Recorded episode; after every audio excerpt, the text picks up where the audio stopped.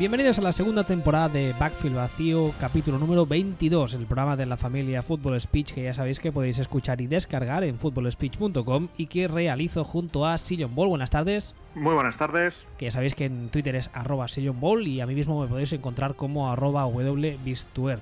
Hoy vamos a hablar pues de algunos temas sueltos de esta semana 2, porque después de la, del programa de la semana pasada de Overreaction, especialmente de la semana 1, pues viene pues a ver qué, hay hoy. Que hay, varias cosas importantes. Ah, algunas de, de, esos temas me, hace gracia porque para alguna gente seguir, ha sido seguir un poco con la overreaction y otros incluso la han llevado a, a, un nuevo nivel. O sea, han cogido la overreaction de la Week 1. ¿No te da esa sensación a ti con algunos temas? Un poquito, un poquito. Lo que pasa es que hay algunos temas que una semana sí que sí que puede pasar, pero hay una serie de cosas que, que, se repitan, anomalías que se repitan dos semanas seguidas.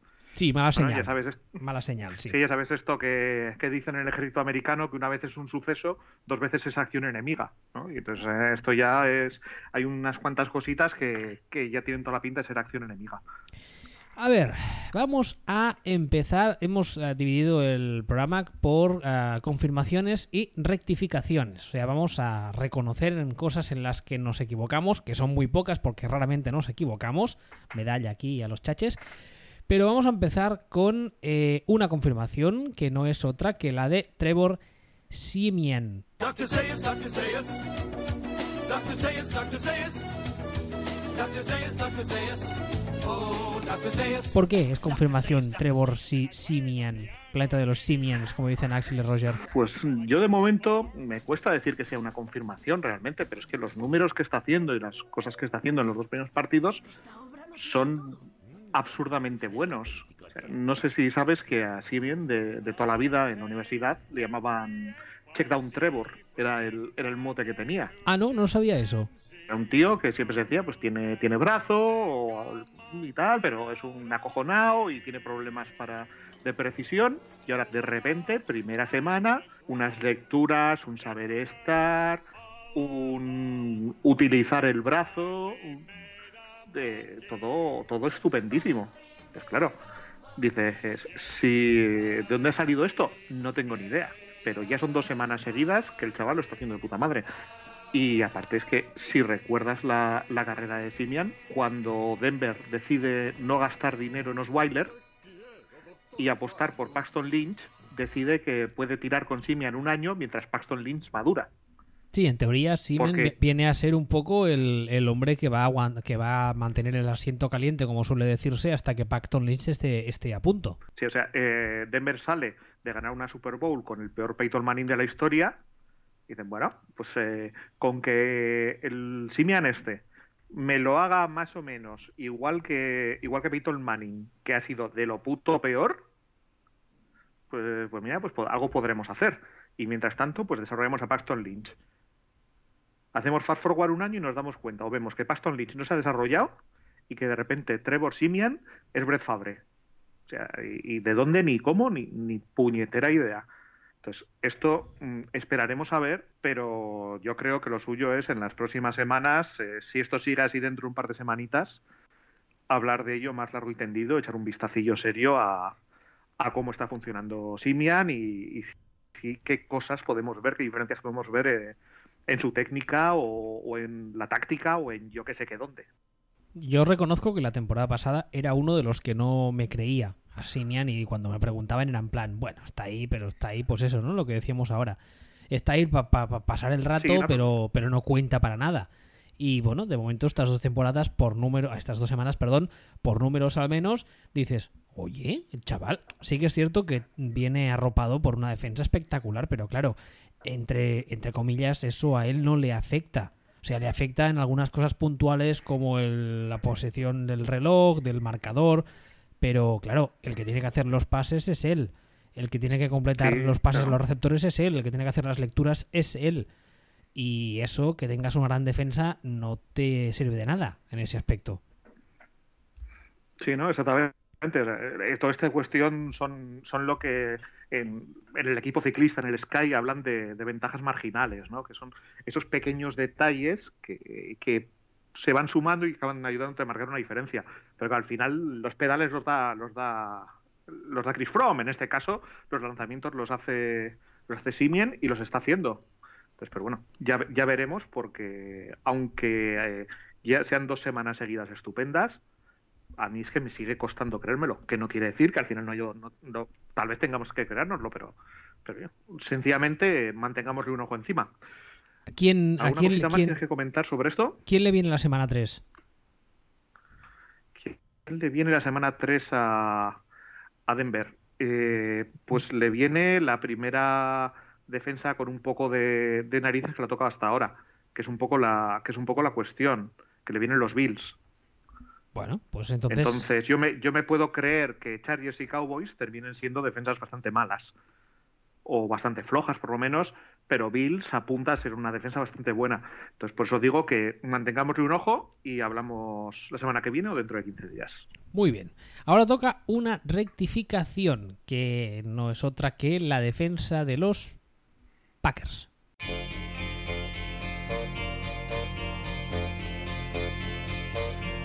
Aquí hay gente que ya me ha pedido en Twitter hace un rato que te deje el micrófono abierto, que yo me vaya por ahí a rascarme las bolingas o a dispararle al helicóptero de la Guardia Civil que tengo encima de casa y que tú te explayes a gusto. Es que también ya te, eh, ya te vale no haberte librado de las papeletas de la votación de los quarterbacks que hicimos hace 15 días. Culpa mía, lo Ya te reconozco. vale. Señor juez, no Ya es lo que parece. Te va a salvar que no tienes impresora, que si no al trullo directo. No es lo que parece, señor juez, de verdad. A mí eh, Sam Bradford me parece me, pero eso no tiene nada que ver con el procés, lo prometo. En fin, pero bueno, volviendo al tema, eh, yo creo que se van a sentir bastante decepcionados la verdad, conmigo, ¿eh? porque no, no te creas tú que estoy todavía en modo histérico. Estoy en modo ligero mosqueo, pero no estoy en no estoy en modo histérico. O a lo mejor es que estoy ya en modo resignación. Bueno, pero esto, Porque- esto es como la cocina, ¿no? Que va haciendo chup chup poco a poco. Semana dos y estás ahí, bueno, vas estás calentando.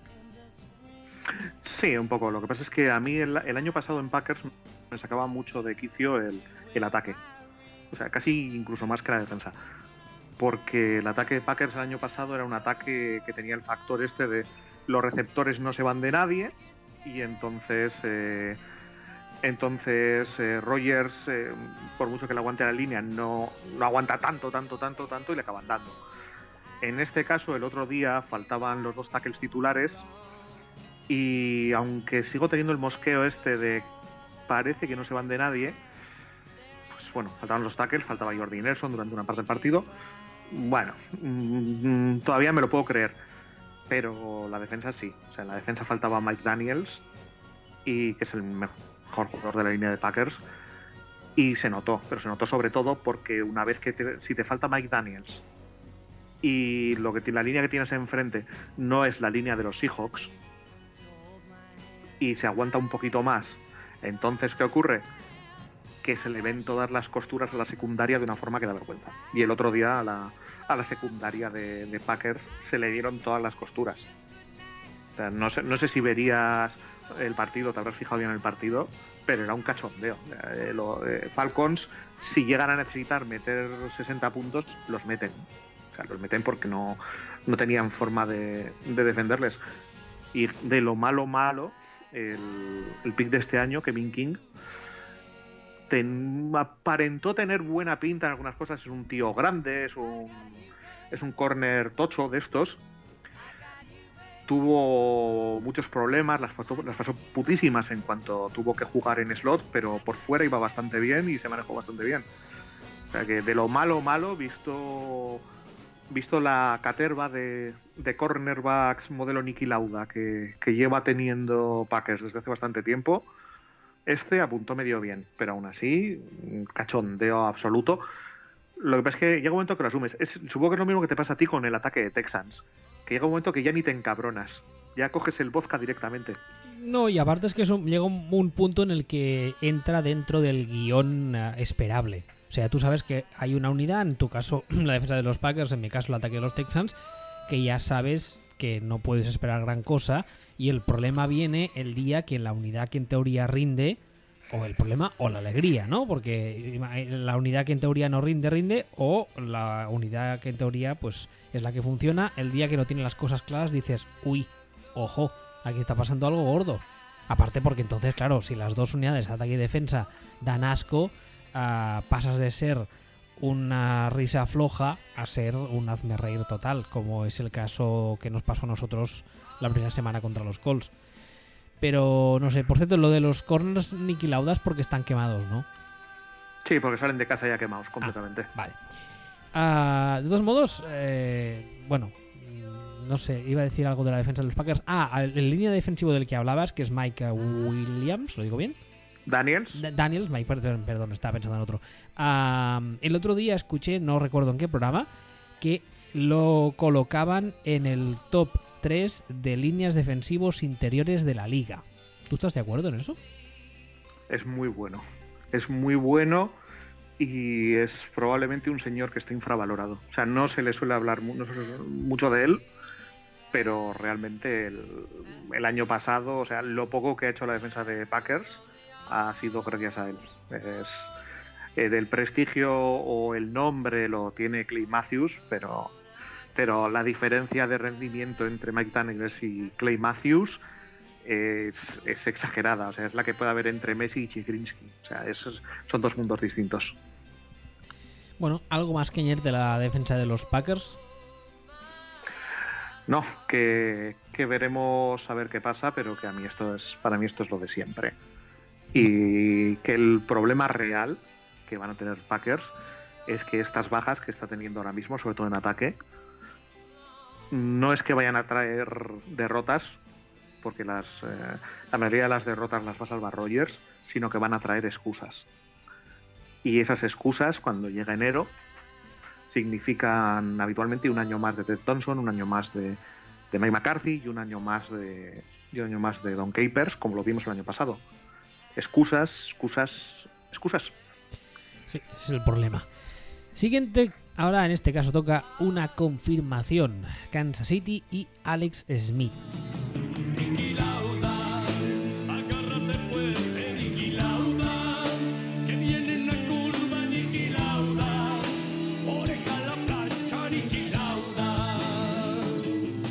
Confirmación. La primera semana a Alex Smith ah, ante los Patriots lo, lo petó bastante. La gente enloqueció, en plan, ¿dónde ha estado este tío todos estos años? Tú, por ejemplo, dijiste que tu teoría era que a, la media parte Andy Reid le cogió y fue en plan, mm, como no te pongas las pilas, saca el chaval. No sabemos exactamente lo que ha sido, pero la semana pasada, esta semana vamos, contra Filadelfia, también tuvo un buen partido, gran partido. ¿Cómo lo definirías tú? Mm, buen partido. O sea, buen partido. No, no la cuestión histórica de la semana anterior, pero un partido bastante bueno.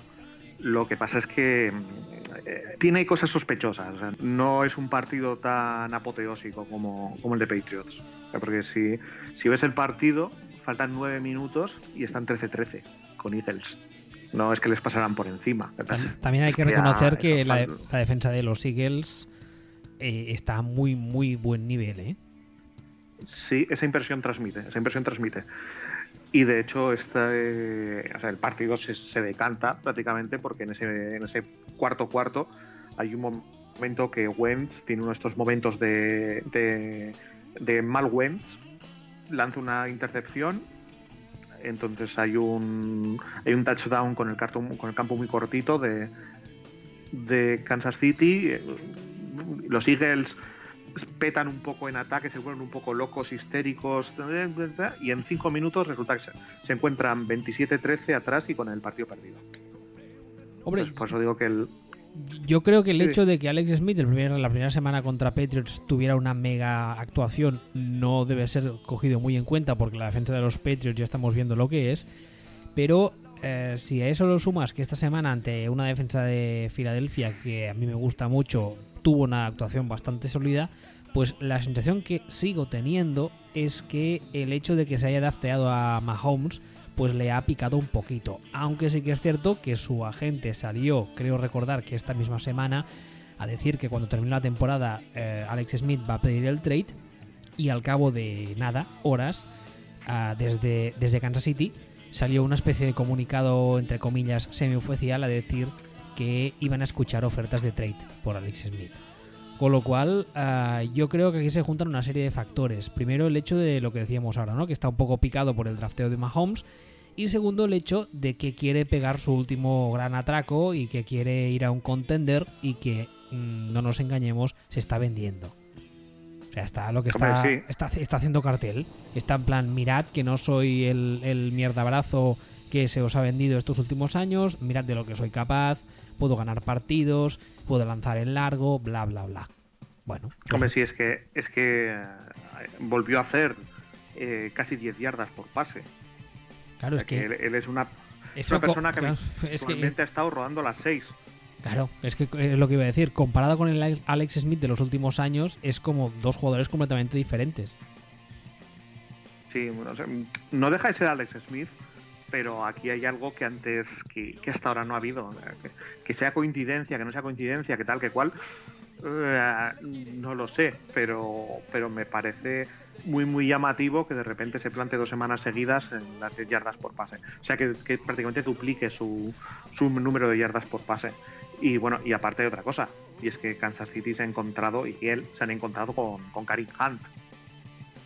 Que Karim Hunt llega, ha, hecho plug and play, o sea, ha llegado, lo han plantado ahí, y esta primera semana, en plan, cuarta mejor actuación de la historia de un running back en los últimos 20 años. Y segunda semana, que ya se le conoce más o menos, otra vez por encima de las 6 yardas por carrera, el running back. Contra, insisto, una defensa que creo que hay, Con- que, hay que hablar de ella y lo haremos las próximas semanas, imagino, pero la sensación que tengo estas dos primeras semanas con la defensa Filadelfia es la misma que tuve la temporada pasada hasta que empezó a tener lesiones importantes que hicieron que bajase el nivel. Pero esta defensa Filadelfia, primero me parece muy divertida de ver. Si sois de los que habitualmente nos gustan las defensas, yo recomendaría que estéis pendientes de esta defensa porque es muy agresiva, muy rápida, cambia muchos frentes diferentes, va moviendo al personal, es muy divertida de ver. Y segundo, en segundo lugar, es que es muy, muy efectiva. O sea, la forma que tiene de jugar con los paquetes de blitz, especialmente eh, el front seven, la unidad que forma línea defensiva y linebackers, que los tiene todos ahí, es, es muy típico de Jim Schwartz, los tiene como mezclados. Incluso Chris Long, que es un defensive end, o al menos lo ha sido hasta ahora, y se le ficha como tal, lleva número de linebacker, se le ponen dos puntos a veces, o sea, es una defensa ah, muy, no sé cómo decirlo, ah, muy mutante, o sea, va cambiando. En cada down es una forma distinta y además antes del snap es una cosa, justo antes cambian a otra forma diferente, es muy, muy chula. Y claro, es que Alex Smith y, y Karim Hunt tienen esas actuaciones ante esa defensa.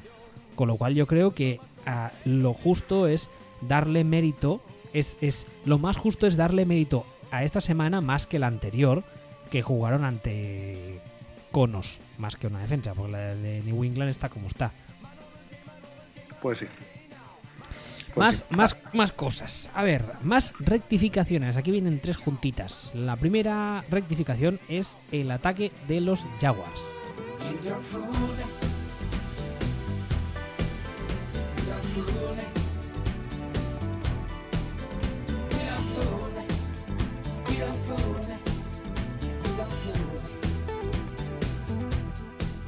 El ataque de los Jaguars al mando de mi amado Blake Bortles. El Sí, ataque de los Jaguars. Silen- el ataque de los Jaguars es un, es un cachondeo. Ah, bueno, ah, la única ventaja, por así decirlo, es que yo creo que en Le Red, Bla- Le Red Brown, viva yo, como se llama, Fournette, tienen running back, pues al menos para unos años. Ya sabemos todos lo que duran los running backs en la NFL, lo cual eso es bien, pero ah, el problema casi es que no tienen casi nada de lo demás en los Jaguars. Claro, pero, claro, pero es que antes decíamos hace un momento que el running back de, de Kansas City ha hecho más de 6 yardas por carrera. Es que Fournette eh, el otro día no ha llegado a las 3 yardas por carrera, por ejemplo. Lo cual es, es lo normal. O sea, cuando jugaron la primera semana contra Texans, eso fue anormal. Lo que pasa que, claro, la gente tenía en mente la defensa de Texans el año pasado y dijo, madre mía, qué buenos son estos Jaguars en ataque, qué bueno es Fournette. Ah, bueno, lo normal es lo que ha pasado esta semana, que no he visto el partido, lo voy a decir de entrada, pero voy a cuñadear un poco. No me hace falta. ¿Por qué? Porque sabiendo las estadísticas, yo imagino, sin haber visto el partido, que le pondrían 22 tíos en la caja. ¿Por qué? Porque conozco a Blake Bortles. Entonces mm, es bastante fácil sacar una sacar una ¿What? ¿Mm? No, nada. Ah, me ha parecido oír voces o me estoy volviendo loco. Nada, te ha parecido oír voces, Ah. pero no. Pero es, es sonido exógeno al programa. Ah, menos mal. Pues eso, que claro, eh, con Blake Bortles el problema tienes que el día que no te funciona la carrera mínimamente bien, o al revés, el día que el juego de pase no es mínimamente efectivo, resulta muy fácil para la Fortnite. Hombre, es que Bortles sencillamente volvió a, los- a lo que a lo que es Bortles. Así lo piensas, realmente, o sea, la primera jornada era como, ¡buah! ¿Por qué Bortles? A ver, la primera jornada Bortles hizo 11 de 21, un touchdown y cero intercepciones. O sea, no precisamente una línea de estadística de- del estilo de Drew Brees. Y est- esta semana ya ha sido aún más Blake Bortles. Esta semana ha hecho 16 de 37, no, 16 de 37 quedaron, perdón, ¿dónde voy yo? Estoy 20 de 34. Vale, para, para, hecho- para, para un segundo ahí. Ah, pregunta que lanzo al aire. ¿Quién es el Lumbreras que le hace lanzar 34 veces a Blake Bortles? Exactamente. Y a Fournette le hace correr solamente 14, que era lo que iba a comentar. vale, muy bien. Todo bien, ¿no? En Jaguars. Hombre, también hay que tener en cuenta un poco cómo, cómo se desarrolla el partido. O sea, eso también hay que tenerlo en cuenta. Porque al final, o sea, a mitad del segundo cuarto están abajo 23-3. Hombre, puedo. Entonces, sí, en, te- en esas situaciones puedo entender que se busque más el juego de pase por eso del reloj. Pero cuando tu quarterback es el que es, no sé si es muy sensato, porque entonces tienes casi seguro que no vas a remontar. Claro, lo que ocurre es que eh, eh, es un problema que tienen todo este tipo de equipos que pretenden vivir de la carrera y de ralentizar el juego y todo esto. Es que si se encuentran en un déficit, pues es que tienen que jugar a contra natura y les pasa eso. O sea, estos pues han tenido que intentar rectificar, aparte se han encontrado que su quarterback es Bortles, que, que- que es peor que Superman 4 y pasa lo que pasa. Eh, Que se han encontrado, pues, ¿no? pues, pues Bortles, pues un, un touchdown, dos intercepciones, un el, el QBR de Bortles, la, la estadística esta de, de, de E ESPN, que mide los quarterbacks de 1 a 100, le da una puntuación de 10, lo que viene a ser la nada cósmica, o sea, nivel Jared Goff. Entonces, Ya está, ya Mm, está. El palo a Goff. Ya faltaba el palo a Goff. Qué hater eres, coño. Ya estamos, pero vamos, sencillamente que que la sensación es que pues que nada, pues que los Jaguars son lo que son, que la semana pasada nos engañaron, pero son lo que son. Y igual que los Jaguars, podemos decir lo mismo de, de los Bills, por ejemplo. ¿Por qué? Pobres Bills. Tyro Taylor es élite, ¿no? A ser élite Taylor Taylor, a ser élite Taylor Taylor. No me no toques las narices. Claro, Mm. que lo que pasa es que lo- los Bills la semana anterior habían jugado contra los Jets. Y era como, joder, han, han hecho veintitantos puntos. eh, ha ido bien el, eh, Que no, que han jugado contra los Jets. Decíamos el otro día, decíamos antes, de las defensas de conos. Pues sí, las otras defensas son defensas de conos, y estos son semáforos apagados. O sea, es que las defensas de los Jets. Ni no eso. Hay nada, no hay nada que rascar. La defensa de los Jets son cuando sacas los dummies al campo para trabajar y los dejas tirados en el césped antes de empezar. Esos son, son dummies tumbados. Claro, entonces han dicho, se han ido a jugar contra los Panthers y han hecho tres puntos. Y dices, no, claro, de hecho sale, sale Son McDermott y está diciendo, no, es que los receptores, los receptores les cuesta irse de la, ge- de, de la gente, los defensores, tienen que ganar más, más uno contra uno. A ver, a ver, ni uno es contra uno ni, ¿pero qué me estás contando? Habéis hecho tres puntos. O sea, tres puntos. Tres puntos es lo que hace el Barça cada vez que sale a jugar. Tres puntos. Yo creo que Ahí- Son- ahí. McDermott aún no sabe dónde se ha metido. Aún no lo ha entendido. Sí, pero que no pretenda hacernos comulgar con determinadas ruedas de molino. Es decir, o sea, a ver, han metido menos puntos de los goles que ha metido ayer Messi. ¿Ayer jugó el Barça? como eso. Ayer jugó el Barça, sí. Ah, vale. Pues no Entonces, sé. es, eh, no, no, no, no hay que no hay que liarse. Es de estas como cuando en un partido de fútbol quedan 6-3 y dicen, han hecho un set. Pues en este caso quedaron 9-3. O sea, no han hecho un set, pero han hecho un tiebreak. Prácticamente. sea, es que no, no tiene no tiene mucha historia. Entonces la, al final y con este ataque, pues por mucho que la defensa vaya vaya bien, con este ataque contra Patriots no pueden competir ni de palo. Y yo es que creo que no pueden competir ni contra los Dolphins. Y una última rectificación en este bloque, los Minnesota Vikings. ¿Por qué son una rectificación? ¿No eran muy buenos? ¿No era Sam Bradford el próximo MVP? Pues buena pregunta. Lo que pasa es que lo que pasa es que para empezar Bradford está lesionado y no jugó. Ah, es verdad, que no jugó esta para semana. continuar, Es verdad, no me acordaba. claro. y para continuar, Ju- el- Jugó Kinum, ¿no? Pues es, la verdad es que ahora mismo no, ahora mismo me pillas. Juraría que Realmente. Case Keenum, voy a buscarlo. Pero sigue, sigue con tu argumentativo. Yo busco. No, que la que, que la línea no funcionó tan tan bien. ¿no? Entonces, claro.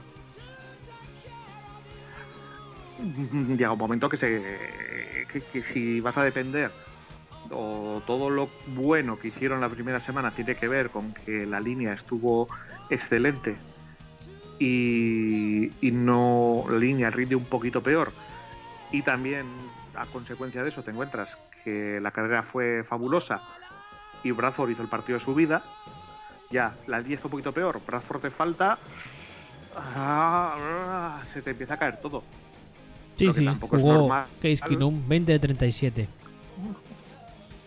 Claro es que, que tampoco que tampoco es que se le eh, haya que echar la culpa de todo a, a Kinum yo creo que sencillamente eh, lo que ocurrió la primera semana con, con los Vikings es lo que es completamente irreal. O sea, creo que es completamente irreal porque porque habían tenido habían tenido enfrente a la defensa de los Saints hicieron 29 puntos porque le hicieron 29 puntos a la defensa de los Saints.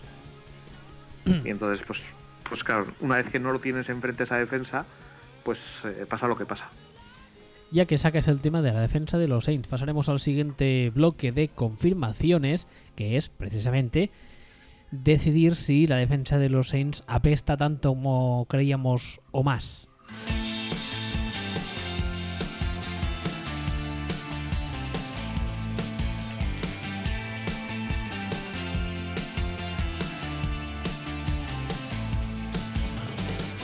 ¿Tú qué crees? ¿La defensa de los Saints apesta tanto como creíamos o más? Es muy mala, ¿eh? Es muy Eh, mala, ¿eh? yo, creo, yo creo que es como siempre o sea, yo, yo ya me he marta- ya me hartado de decir Pero- que pero- no pero- el prestigio de Son Payton y las mierdas Pero era, era yo no, no, la temporada pasada no recuerdo que fuese tan mala, ¿eh? que sí hombre que sí Hostia. sí sí sí, sí. Igual, igual me había fijado poco, pero no sé.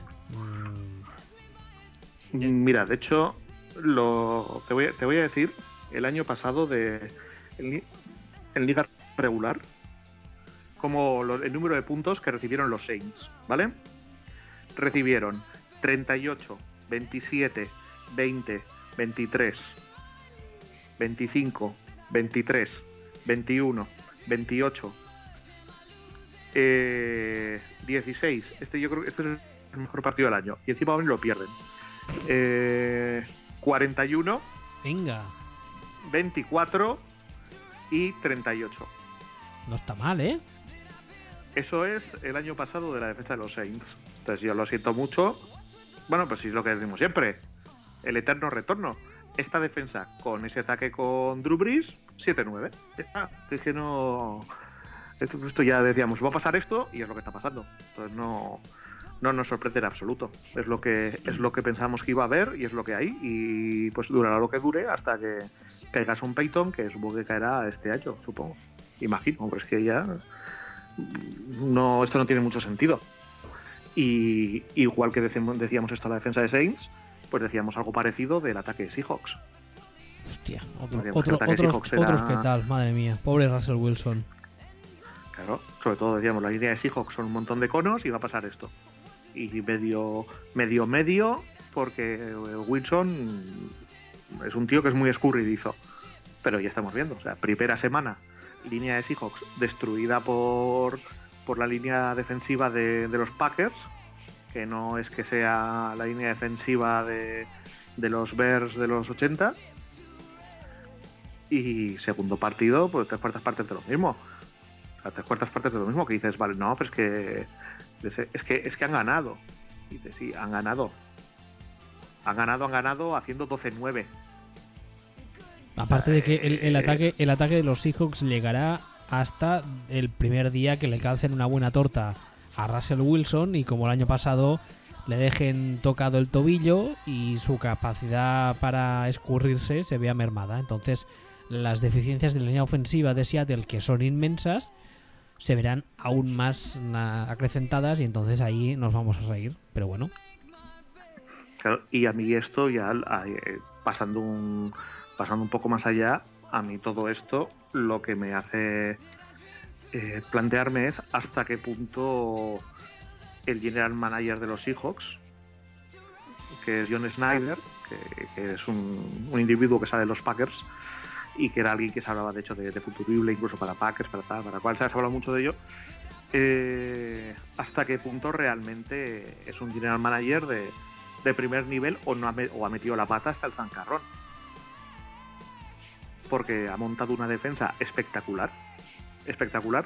Ha montado una defensa que a veces me llego a plantear si no es posible que al juntar tanta gente de primer nivel llegue un momento que no pueden brillar todos porque no hay snaps para que destaquen todos. Y, y lleva ya varios años montando una, una línea que da asco.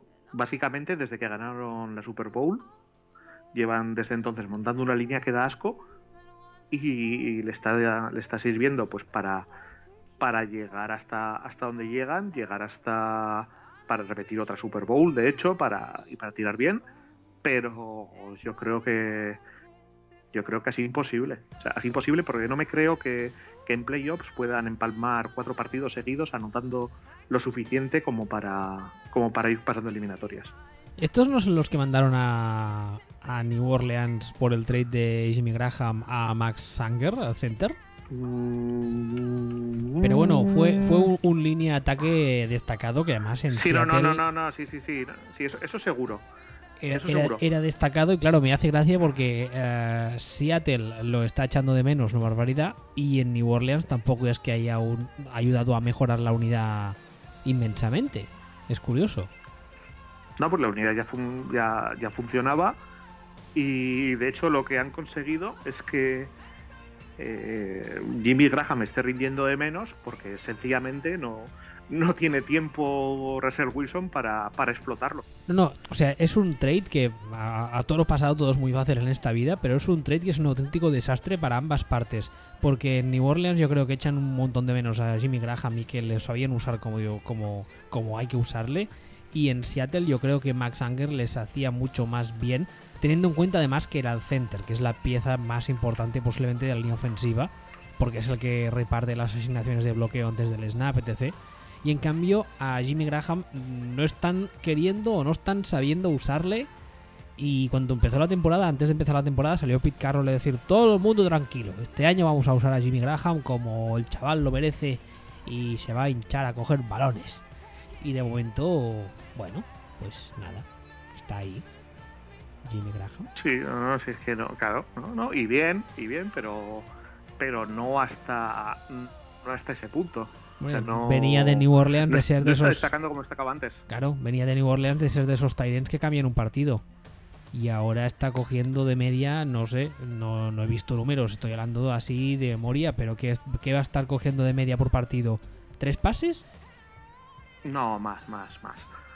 Más, bueno, más, más quiere decir cuatro, pero... Ah, es que, es que no, es que claro, es que no se nota, o sea, no se nota para nada. Su, su papel es completamente eh, secundario. Cuando eh, los dos años que lleva en Seahawks, el primer año sí que está alrededor de los tres pases eh, recibidos por partido. El año pasado está está más en los cuatro, cuatro y pico.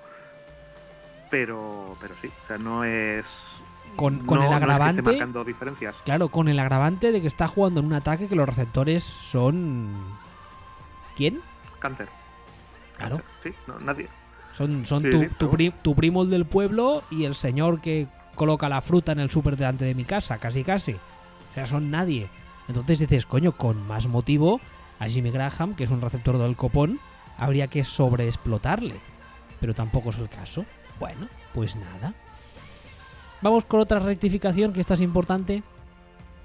Sí, esto es importante, aunque nosotros realmente no es que hayamos tenido que rectificar en esto, pero, pero ha habido bastante gente que, que ha tenido que rectificar en esto. Muajajaja. Rectificación. Dice Asin, este no va a ser el año en que Tom Brady apeste a saco.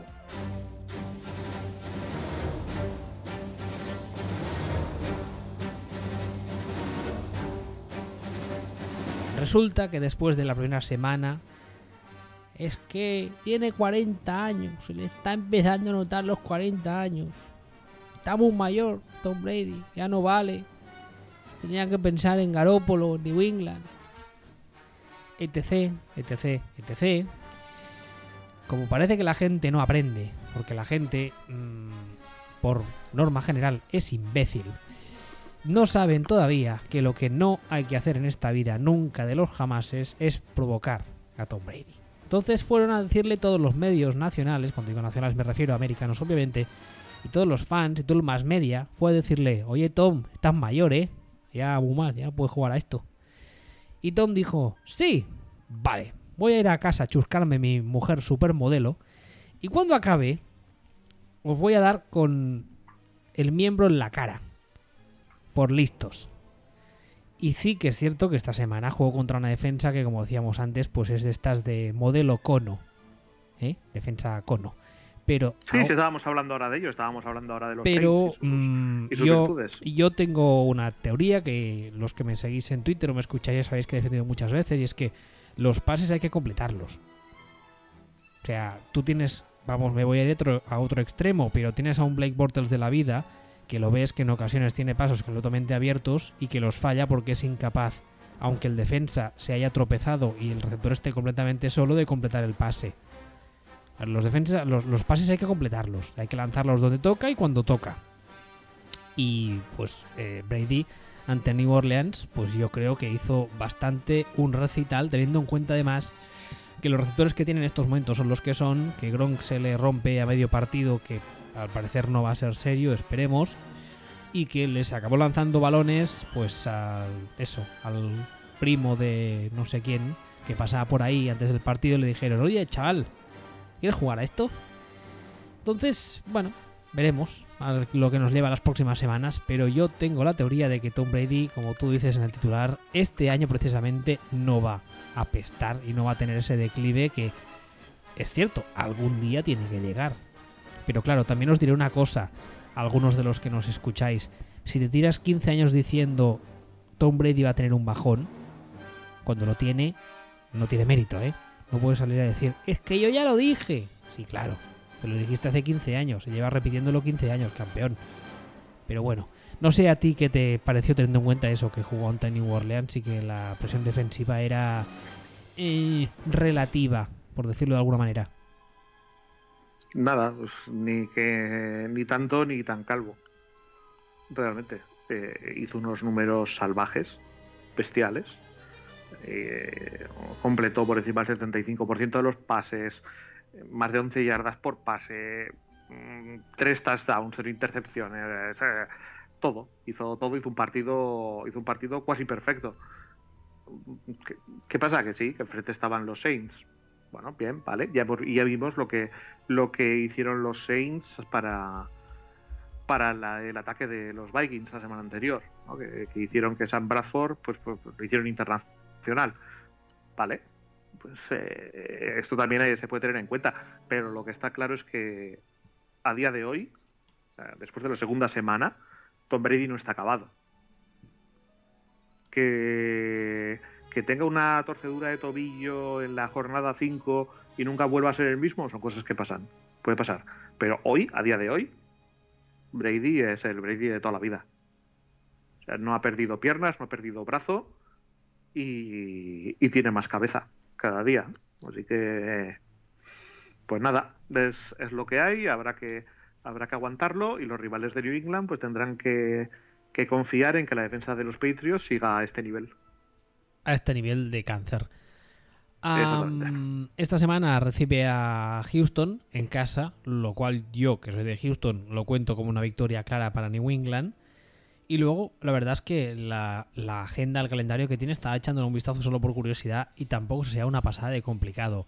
Am, viaja, no, sí, viaja- esto- no sé si lo recuerdas, pero, pero comenté yo hace, un, hace unas semanas que tiene el calendario más fácil de la liga. Ah, es verdad, es verdad, es verdad. Sí, porque claro, aparte de que el, el calendario general, por así decirlo, no es que tenga muchos rivales complicados, es que tiene la ventaja de jugar seis partidos al año contra Jets, Bills y Dolphins.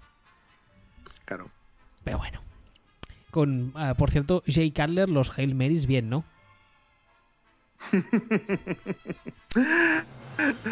Bueno, el caso es que el caso es que ganaron. El caso es que si, si, si extraes esa jugada y el cachondeo que supone esa jugada del partido, Carler no estuvo especialmente mal. No, pero es que el tema es que la jugada esa es 100% Jay Cutler, porque es la típica jugada de decir, a tomar por culo, dadme un piti. Me voy, al- me voy al banquillo a fumar. Sí, no, eso, eso completamente, eso completamente, pero, pero dentro de todo, o sea, dentro de todo, Cutler hizo 24 de 33, está muy muy bien. Hizo lo, y lo que hizo, lo que ves que jugó a lo Alex Smith, fue muy raro, porque porque hizo 7 yardas de media por pase y, y amarrando mucho el balón, pero amarrando mucho el balón, ejerció de, de estos quarterbacks de, que gestionan el ataque pero no se lucen y fue extremadamente sólido. Yo no creo que lo hiciera peor de lo que lo habría hecho Tannehill, ni mucho menos. ¿eh? Sí, lo, lo que sorprende de, de Cutler es que jugó con la cabeza que nunca, o sea, a lo largo de, su carrera nunca nos ha, nos ha demostrado tener. Y parece que Gaze pues le conoce perfectamente, sabe qué teclas apretar, sabe cómo hacerle jugar. Y nada, pues oye, pues yo que me alegro por el bueno de Jay y por Miami. Pasamos al último Sí, tema. Perdón. Solo, so- solo una cosita para terminar con esto, ya que estamos hablando del partido de los Dolphins. Un abrazo a Philip Rivers, que continúa con el eterno retorno y de nuevo se encontró eh, mm, menos de una anotación por debajo, a falta de dos minutos. Recorrió todo el campo solamente para que su kicker coreano fallara el field goal que les habría dado la victoria. Lo de los Chargers y Philip Rivers es increíble. Philip Rivers mm, habría que mm, un día de estos, a media parte del partido, hacer una ceremonia en el césped y decirle, mira, como sufres tanto en la vida, te vamos a poner ya en el Hall of Fame, toma la chaqueta, a ver si te alegra la vida un poco, y ahora sigue apestando con los Chargers. Porque el pobre hombre, la verdad es que no es, o sea, no es de recibo, y a mí lo que más rabia me da, ahora hablando en serio, es que la gente no es capaz de ver que Philip Rivers es un tío con muchísimo talento, es un Hall of Famer seguro, y que eh, ha pasado su carrera pues jugando en equipos bastante mediocres y que en otro equipo pues igual tendría un par de anillos, no, pero un anillo mínimo seguramente. No, no sé si un anillo, pero, pero lo que tendría es bastantes más apariciones en playoffs y tendría algún alguna aparición en finales de conferencia más de las que tiene. Por cierto, ¿tienes gato? Eso seguro. No tengo gato por. Porque lleva todo el rato yéndose un cascabel, como de gato. No, no tengo gato. Tengo notificaciones de Twitter en el móvil. Bueno. Último tema, última confirmación y esta, como creo que era Aitor que nos decía hoy en Twitter, parece que el mundo llega a su fin porque vamos a hablar del ataque de los Giants. Y no solo vamos a hablar del ataque de los Giants, sino que tú y yo vamos a defender a Eli Manning. Chan, chan, chan.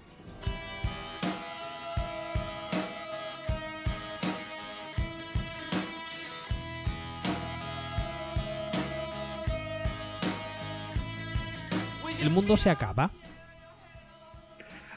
Mm, El mundo no sé, pero la carrera de Eli Manning tiene toda la pinta.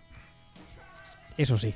Porque, Pero- porque igual es que la gente no. Espera, déjame que ponga un poco de contexto, porque igual la gente no se escucha y no sabe de qué va la historia. El tema es que esta semana, la anterior también, pero esta semana especialmente, la línea ofensiva de los Giants y el ataque en general fue una auténtica basura. Sobre todo la línea ofensiva. La verdad es que fue algo bastante, bastante vergonzante. Y ah, salió eh, un señor que en Estados Unidos han apodado como Fat Riley, como en vez de Pat Riley, porque va así como engominado hacia atrás, pero es como Pat Riley en su día en los 80 en los Lakers, pero en gordo, que es Ben McAdoo, que es el head coach de los Giants, que es un head coach que muchos de nosotros no sabemos cómo ha llegado ahí, pero bueno, está ahí. Y con sus huevos morenos, no sé si engominados, salió a decir que el problema es que el juego del quarterback había sido, pues, eh, mediocre. Entonces, claro, a mí este tipo de cosas, que en su día me tocó sufrir a David Carr y todo lo que pasó, me tocan bastante los huevecillos, porque yo, que ya sabéis que nunca he sido defensor de Eli Manning, ni mucho menos, veo lo que vi del partido, además lo analicé y subí varias cosas a Twitter contra los Lions, que es una defensa que el año pasado pues era bastante del montón y esta semana la hizo parecer, mm, vamos, los Bears del 86. Entonces, que el entrenador, que además eh, se ha mm, demostrado como un auténtico inútil a la hora de gestionar el play call y de gestionar eh, los cambios de roster y tal, salga a decir eso en la prensa, pues bueno, hice una, una serie de tweets que podéis leer en Twitter. Y yo creo que, bueno, la campaña mediática por parte de los Giants para cerrar la etapa Eli Manning y que la gente nos les eche al cuello ha empezado ya. Y como tú decías, ahora la carrera de Eli Manning, al menos en los Giants, le quedan dos telediarios. Pues sí, de todas formas, bueno, comentabas cómo ha llegado McAdoo a, a esa posición que tiene. Bueno, pues McAdoo, No me acuerdo, de verdad. er- McAdoo era el entrenador de quarterback de Ah, Packers. sí, es verdad, cierto. Entonces, eh, aplicando el teorema Bill O'Brien, de ten cuidado con qué entrenador contratas, no sea que sencillamente esté entrenando al mejor de la historia en su puesto, Un poco, un poco cabrón, ¿no? Pues- Tú, tú vas ahí a hacer daño, a meter el dedo en la, en la llaga y tal. No, hombre, vamos a ver, pero es que es así. O sea, eh, O'Brien tiene un prestigio de gurú ofensivo Ya, ya, si yo mismo lo digo. que he visto- Es que. que visto, con, que visto con perspectiva dices, a ver si el truco va a ser que es que al que entrenaba es a Tom Brady. Sí, sí, yo y en este- estoy y en totalmente este- de acuerdo. Y en, este, claro, y en este caso hay, una, hay un caso parecido y de repente dices, a ver si va a ser que al que estaba entrenando era, era Aaron Rodgers. Que fíjate qué tontería, es que estamos hablando de Brady y de Rodgers. Sí, Entonces, no, sí, no deberían haberse planteado que a lo mejor, a Claro. lo mejor el truco es este, el truco ha sido, el truco ha sido este. Entonces, mm, pues yo creo que de ahí viene el, el de dónde sale, el de dónde sale McAdoo. Ni, ni me acordaba. Para mí es un ser tan gris que francamente ni me acordaba de dónde había salido. Hombre, hay que reconocerle que, que la defensa de, de Giants eh, ha estado funcionando maravillosamente bien. Ya bueno, pero, pero, pero vamos, él, yo creo que él no tiene ningún, pero ningún mérito en eso, porque yo creo que, eh, eh, bueno, volvió el hijo pródigo a casa, Steve Españolo, después de varios años de pulular por la liga, de un par de aventuras, o una, no me acuerdo, como head coach, que fueron, acabaron en desastre, y ha vuelto, mm, y, y- y la defensa ha vuelto a funcionar como funcionaba con él, con sus esquemas, con, con su forma de, de atacar al rival. Y yo creo que McAdoo ahí, insisto, no tiene ningún mérito. Bueno, a ver, yo si yo le echo la culpa a Mike McCarthy de, de las cosas que hace Don Capers, o le echo la culpa a Sean Payton de la defensa, le tengo que echar la, le tengo que dar el mérito también, o parte del mérito a McAdoo por la defensa de los Giants. Eh, Porque no, parte, de su, no parte creo, de su trabajo es tener a españolo. Eh, pero no creo que sea aplicable. Porque cuando, No, yo- tú, cuando tu defensa es un desastre y tú eres el head coach, es culpa tuya porque eres incapaz de coger al otro por las solapas y decirle, oye, desgraciado, cambia algo, haz algo, mueve algo. Pero cuando tu coordinador defensivo es buenísimo, el mérito, bueno, tienes el mérito de no tocar nada. de, de- de mirar. En plan, vale, te dejo. Y en este caso, eh, si la defensa de Patriots da asco, hay que echarle la culpa a Belichick. Ah, claro, no lo sé. Es que, es que yo, Ya. creo, yo creo que son, son diferentes tipos de asco.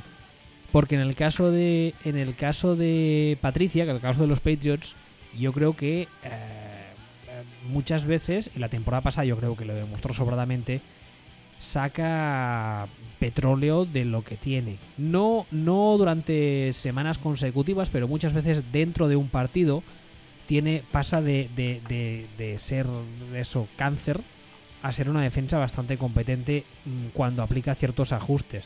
Entonces ahí me demuestra que hay un talento por parte del, del- del staff.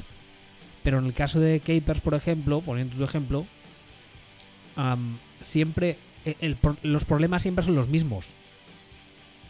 ¿Sabes qué quiero decir? Sí, no, no, perfectamente. Son los mismos bueno, identificables y aún así nadie los arregla.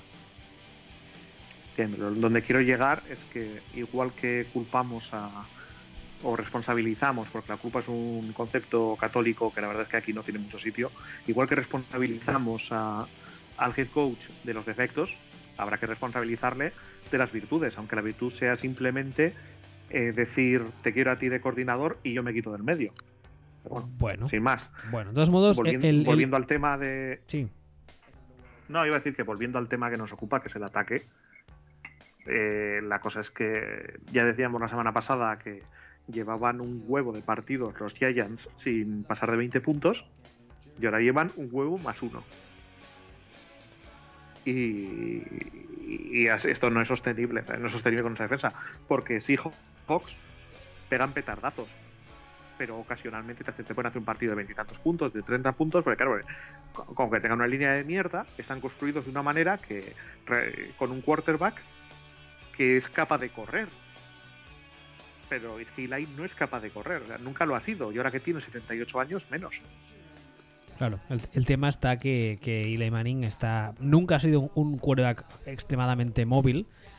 Ah, decía antes que en Twitter subí varias, ah, varios GIF y varias imágenes del partido ante los Lions y yo creo que la- la comparación con Matthew Stafford, sí que es verdad que no tienen la misma edad, es, es, corre- es cierto, pero la comparación es, es, es alarmante. O sea, Matthew Stafford es un quarterback muy móvil, no corredor, muy móvil, y Eli Manning es el espectro Nunca, opuesto. nunca lo ha sido. Es un tronco, Sí, nunca, y, y- y tiene más brazo, tiene mucho más brazo claro. Stafford. Y También, no, o sea, pero no- además, además, desde el punto de vista solamente de la movilidad, en el caso de Manning no va a ir a más con la edad. No va a volverse No, no, más, no. más atlético y más rápido cuantos más años cumpla. Eso es más que evidente. No, no, no, no, no, no, se está peitonizando. Claro, O sea, entonces, es, eh, claro, si la línea ofensiva que le montas alrededor no es que sea mala, es que yo creo que ya hemos pasado eso. No es mala, es horrible. Es lamentable. Hay un par de, de, de sacks. Hay uno por el lado ciego de Anza que el tackle de los Giants no sabe ni usar los brazos. Es, es horrendo. Hay un momento en el, hay momentos en el partido que lo estás viendo y te está dando pena Eli. O sea, te está dando Sí, pena sí, que, sí, estás diciendo, es, es que me da igual que sea Eli. Es que no. no- es que, es que de ahí no se escapa Rogers, de ahí, de ahí no se escapa Russell Wilson. Es que es imposible. Hay momentos que, les, que se le está colapsando el pocket y te pueden decir, joder, es que, es que no se sabe mover para evitar. ¿Pero mover a dónde? Si se le está colapsando el pocket, el pocket también por delante si no puede hacer nada, no, no puede, no, no, lo único que puede hacer es lo que hace, que es agarrarse al balón como Tom Hanks en Náufrago a Wilson y, decir vamos a intentar evitar el strip sack, pero me van a dar. Y es que no, y no puede hacer nada, y es que está vendido. Entonces, eh, claro, que me digas, no, es que Eli Manning no vale para nada. Pues, es que la verdad, yo no lo sé. Yo ahora mismo ya no lo sé. Claro, No sé cuál es- es el claro, nivel real. claro, es, es lo, lo que hemos hablado muchas veces. No tienes un, un, ah, un escenario real del que sacar un análisis objetivo. O sea, no, nadie, por O mucho que mí- intentan convencerme de, de lo contrario, me están mintiendo. Nadie es capaz de decirme a día de hoy lo que puedo sacar o lo que puedo esperar de Eli Manning con esa mierda línea ofensiva. Y que me diga lo contrario miente. A mí nunca me ha parecido Eli Manning un quarterback de primer nivel. No, no, ni Lo mucho menos. es que- ni pasa es tampoco. que ahora mismo no sé decir si está completamente acabado y es, y es horrendo o, o si te puede dar un aceptable seis y medio de rendimiento. No lo sé, no tengo ni idea. O sea, igual resulta que coges a Eli Manning, lo pones detrás de la línea de Denver a jugar con estos y te hace lo mismo que te está haciendo Simian en estos dos partidos. Claro. Además, justamente estaba pensando en el ejemplo de cogerle y meterle en alguna otra parte. Sí, sí, es que además los Giants no tienen juego de carrera, tampoco, que también eh, obviamente viene motivado por el hecho de que la línea es, es un colador que no abre puertas ni a tiros. Y claro, eh, el hecho de que Manning tenga dos segundos y medio hasta que le llega el golpe, eso afecta directamente al juego de pase. Y aún así, yo creo que el partido entre los Lions consiguió varias cosas. Mm, El, el novato del que ya hablamos en pretemporada mm, tuvo unas actuaciones muy, muy decentes y yo creo que puede ir a más si consiguen que la línea ofensiva le dé un poco de tiempo a- al amigo Elisha. Pero de todos modos, yo tengo la sensación de que la campaña ah, vamos a sentar a Eli porque es muy malo y es el foco de nuestros problemas. Ya ha empezado. Y me extrañaría mucho que termine la temporada como titular. Mira que te digo. Mm, a mí no me extrañaría demasiado que termine la campaña como titular, salvo que haya lesión. Y lo que no me extrañaría es que hubiera una lesión, porque tiene ya una edad y le están atizando mucho. Sí, eso O sea, también, no también creo- es posible, sí. Es decir, a mí que haya un banquillazo, sí, puede pasar, pero no lo veo tan tan claro como veo la lesión y, y ponemos al suplente.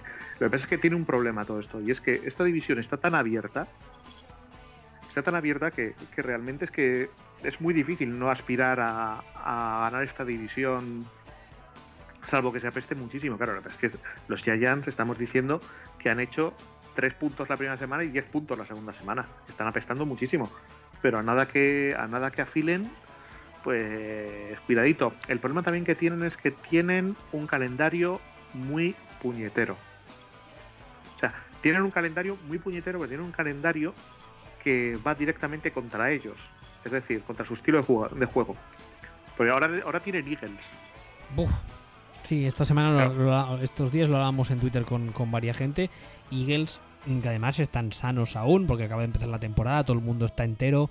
Se pueden poner las botas con esa línea ofensiva.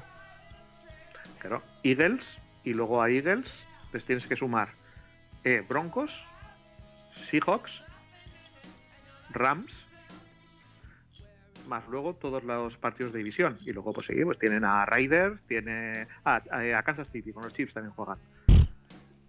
Entonces, eh, tienen, tienen partidos de estos que digas mm, son, son defensas, tal.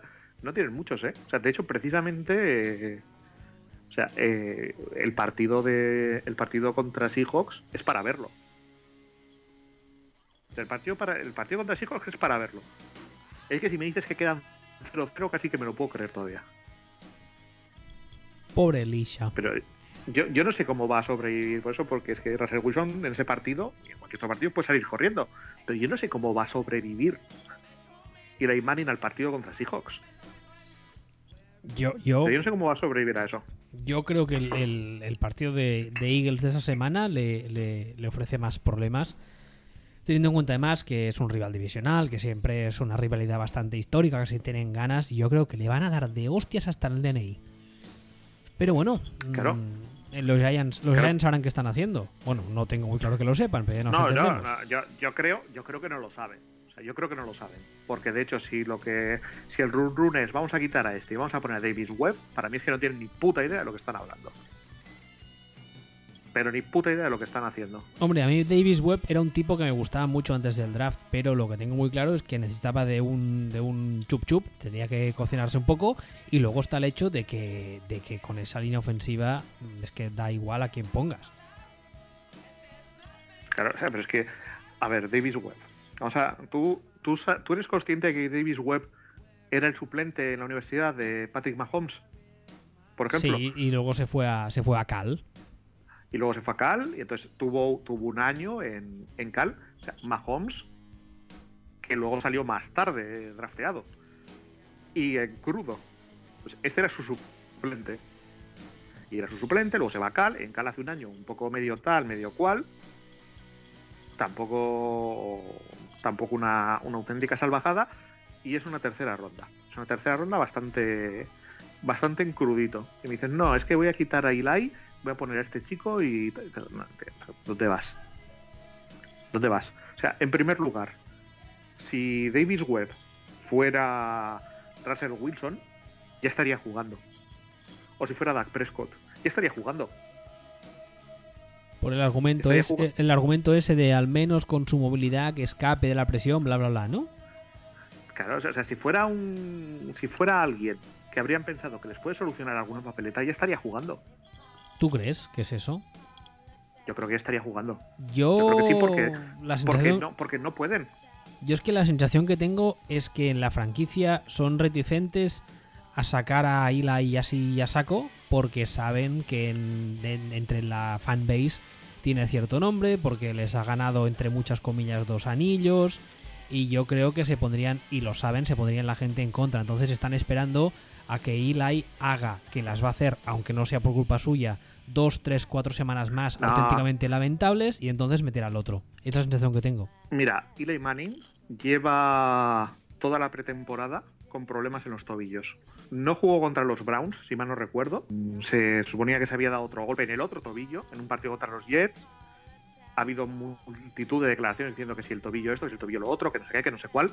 Han tenido la excusa. O sea, han tenido la excusa. Hace, hace 15 días estaban hablando de que si ha tenido estos problemas, esto, lo otro. Tranquilamente la primera semana lo sientan porque es un tema de tobillo y lo sientan porque es un tema de tobillo. Y nadie dice ni mu.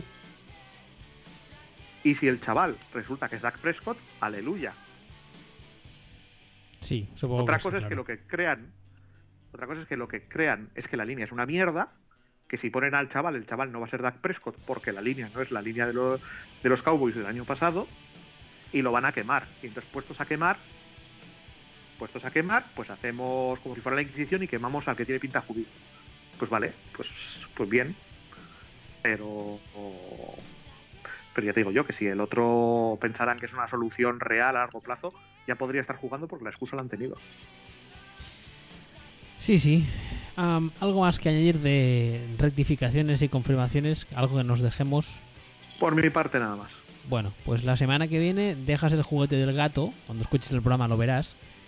Y, y- ya verás. Y recordaros a todos que nos podéis escuchar y descargar en futbolspeech.com. Que este caballero lo podéis encontrar en Twitter como arroba sillonbowl y que yo soy arroba wbistuer. Hasta la semana que viene. Hasta la semana que viene.